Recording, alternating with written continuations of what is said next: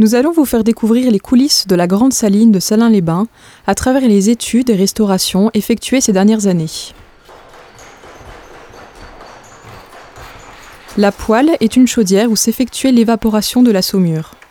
Ces installations ont été adaptées à la chauffe au charbon, utilisée dès 1820 à Salins. Les chauffeurs alimentaient les foyers placés au rez-de-chaussée. Ils étaient placés à l'une des extrémités de la cuve. La chaleur et les fumées circulaient par en dessous avant de sortir par les grandes cheminées sur le modèle des thermes romains. Une fois l'évaporation effectuée, le sel récolté dans la cuve était jeté sur le couvercle pour être égoutté. On le transportait ensuite dans le grenier à l'aide de tombereaux pour le conditionner. La poêle numéro 2 est la dernière de ce type conservée en France. Restaurée en 2010, elle s'intègre aujourd'hui parfaitement aux nouveaux aménagements. Jean-Yves Joanneau, responsable du laboratoire régional des ponts et chaussées de Nancy, nous explique pourquoi la restauration de cet objet de collection unique s'avérait indispensable. On a été mandaté pour faire une expertise de la poêle, déterminer son état et étudier des solutions de conservation. Cette poêle date du début du XXe siècle. Elle présente aujourd'hui un état de dégradation avancé. Il y a une forte corrosion et une déformation importante. Il y a une épaisse couche de débris divers dans le fond, formant comme une croûte qui contribue dans une certaine mesure au maintien mécanique de la poêle. Mais il était impossible de le sculpter.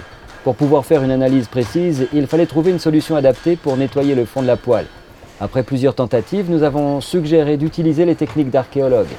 La complexité de l'opération et les études préalables nécessitaient l'intervention d'un véritable maître d'œuvre.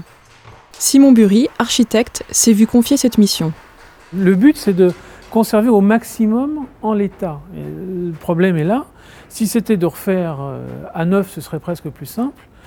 Euh, le plus difficile, c'est que tout s'est déformé à la fois dans ce milieu euh, salin et, humide, à la fois la poêle, mais à la fois la charpente qui tient la poêle. Tout ça s'est déformé et, c'est bloqué dans, un état et on voit un peu dans quel état. C'est tout, tout est instable mais il faut le conserver au maximum, en tout cas visuellement, dans cet état-là. Donc l'organisation était assez longue à, mettre en place parce que ça fait intervenir à la fois il y a du bois, du métal, donc il y a différentes spécialités, et puis il y a aussi euh, de la maçonnerie, il y a des, fondations, des choses comme ça, donc il fallait trouver différents intervenants. Donc c'est ça qui a été difficile à trouver. Alors surtout, c'est très particulier, c'est le fait que ce soit sur un objet. En général, en tant qu'architecte, même architecte du patrimoine, on travaille surtout sur des bâtiments euh, et sur des structures, maçonnerie, couverture. Et là, il y a un objet métal euh, qui est assez unique, qui est en très mauvais état, très fragile.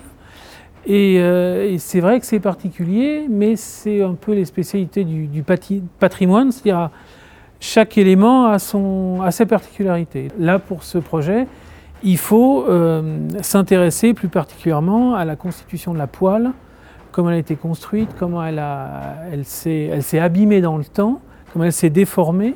Et c'est tous ces éléments-là qu'il fallait prendre en compte. C'est de l'archéologie récente, hein, parce que c'est quand même pas un élément très ancien c'est pas du, c'est pas quelque chose de médiéval ou quelque chose de très ancien. Donc c'est quelque chose qui s'est dégradé très vite. La poêle, elle n'est pas, elle est, pas ancienne. Donc c'est vrai qu'il y a une histoire aussi de savoir, la question à un moment de savoir si on faisait intervenir des archéologues. Donc après, toujours dans ce, type d'intervention, c'est de savoir à quel niveau jusqu'à quel niveau on va. Olivier Morel, restaurateur agréé Musée de France, avait, lui, pour mission de contrôler ce chantier autour d'un objet de collection. Il s'est attaché tout particulièrement au traitement du métal et de la poêle. Bah, c'est compliqué parce que euh, on a affaire à des dégradations qui sont quand même peu fréquentes, qui sont surtout liées euh, aux dégradations qu'on rencontre pour les métaux archéologiques. Hein, vous savez que le métal, euh, lorsqu'il est raffiné, va finalement toujours avoir tendance à retrouver son état d'origine, le principe de la corrosion. Là, c'est accéléré par, par le sel. Et il faut qu'à un moment, on trouve un moyen d'arrêter cette dégradation, ou tout du moins de faire en sorte que la poêle ne s'effondre plus. On n'a pas d'expérience en la matière d'un objet comme ça sur un site qui est très grand par ses dimensions, euh, qui, est, qui, est, impossible à démonter, alors que lorsqu'on trouve un, objet en fouille archéologique, ben, souvent on peut le, le sortir et le traiter. Hein, c'est toujours l'oxygène qui va dégrader l'objet.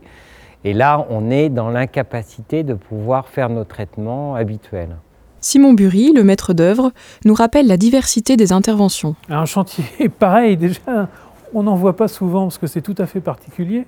L'objet est particulier et, les intervenants sont aussi euh, particuliers. Là, au fur et à mesure, à la fois pour même établir le cahier des charges pour les entreprises, on estime des interventions, on estime des temps, on estime des coûts, mais on sait très bien qu'en cours de chantier, il y a des découvertes, et dans, l'intervention sur l'ancien, il y a largement la moitié qui se fait sur le chantier, sur site, parce que justement on ne peut pas tout prévoir. Le problème de, cette charpente ancienne qui tient la poêle, euh, c'est qu'on a besoin de sécuriser, ses appuis. Donc on doit faire des, des fondations sous les appuis, sur les différents poteaux.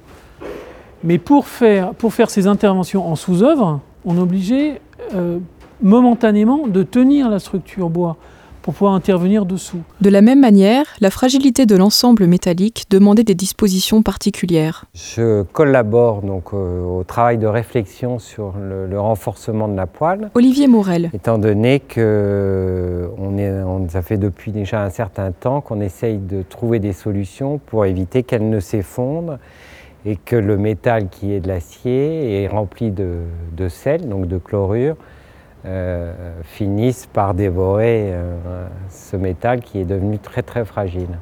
Déjà, il faut savoir quelle entreprise trouver. Simon Bury. Pour la structure bois, c'est donc un charpentier qui sont spécialisés dans les euh, bâtiments anciens qui s'en occupe. Et pour la partie métal, c'est l'entreprise Socra euh, qui s'occupe essentiellement de, restauration justement d'éléments métalliques, et M. Morel, le restaurateur, qui s'occupe de la partie métallique. Lionel Partanski, entreprise Toiture de Franche-Comté.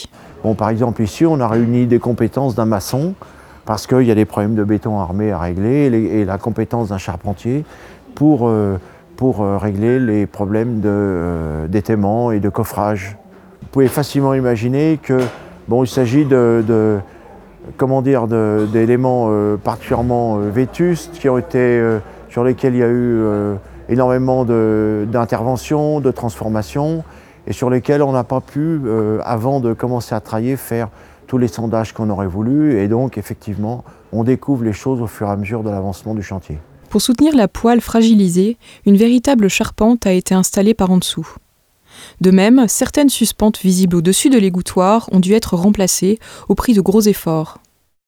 Entreprise Socra, Périgueux. Une fois la suspente, euh, l'ancienne suspente retirée, on va en mettre une autre en bon état qui permettra de tenir un peu mieux la charpente. Étant donné que l'acier a gonflé dans le bois, on a du mal à le sortir. Donc en le faisant tourner, ça permet de décoincer un peu les, toutes les particules de rouille qui se sont mises entre l'axe qui est encore en état et le, bois qui est, euh, qui est autour. Et après on continue à taper pour faire descendre la partie à changer. Je fais passer la suspente à travers la charpente supérieure, car c'est la charpente supérieure qui tient en fait la charpente inférieure. Les parois métalliques latérales de la poêle ont souffert de la corrosion et s'affaissent dangereusement une intervention est là aussi nécessaire. Là, je m'occupe de la consolidation de la poêle. Klaus Lorenz. Ça veut dire les, euh, la structure interne du métal d'origine, il est tellement abîmé par le sel et l'oxydation qu'il faut trouver un moyen de consolider les bords de la poêle parce que sinon ils vont s'effondrer vers l'intérieur.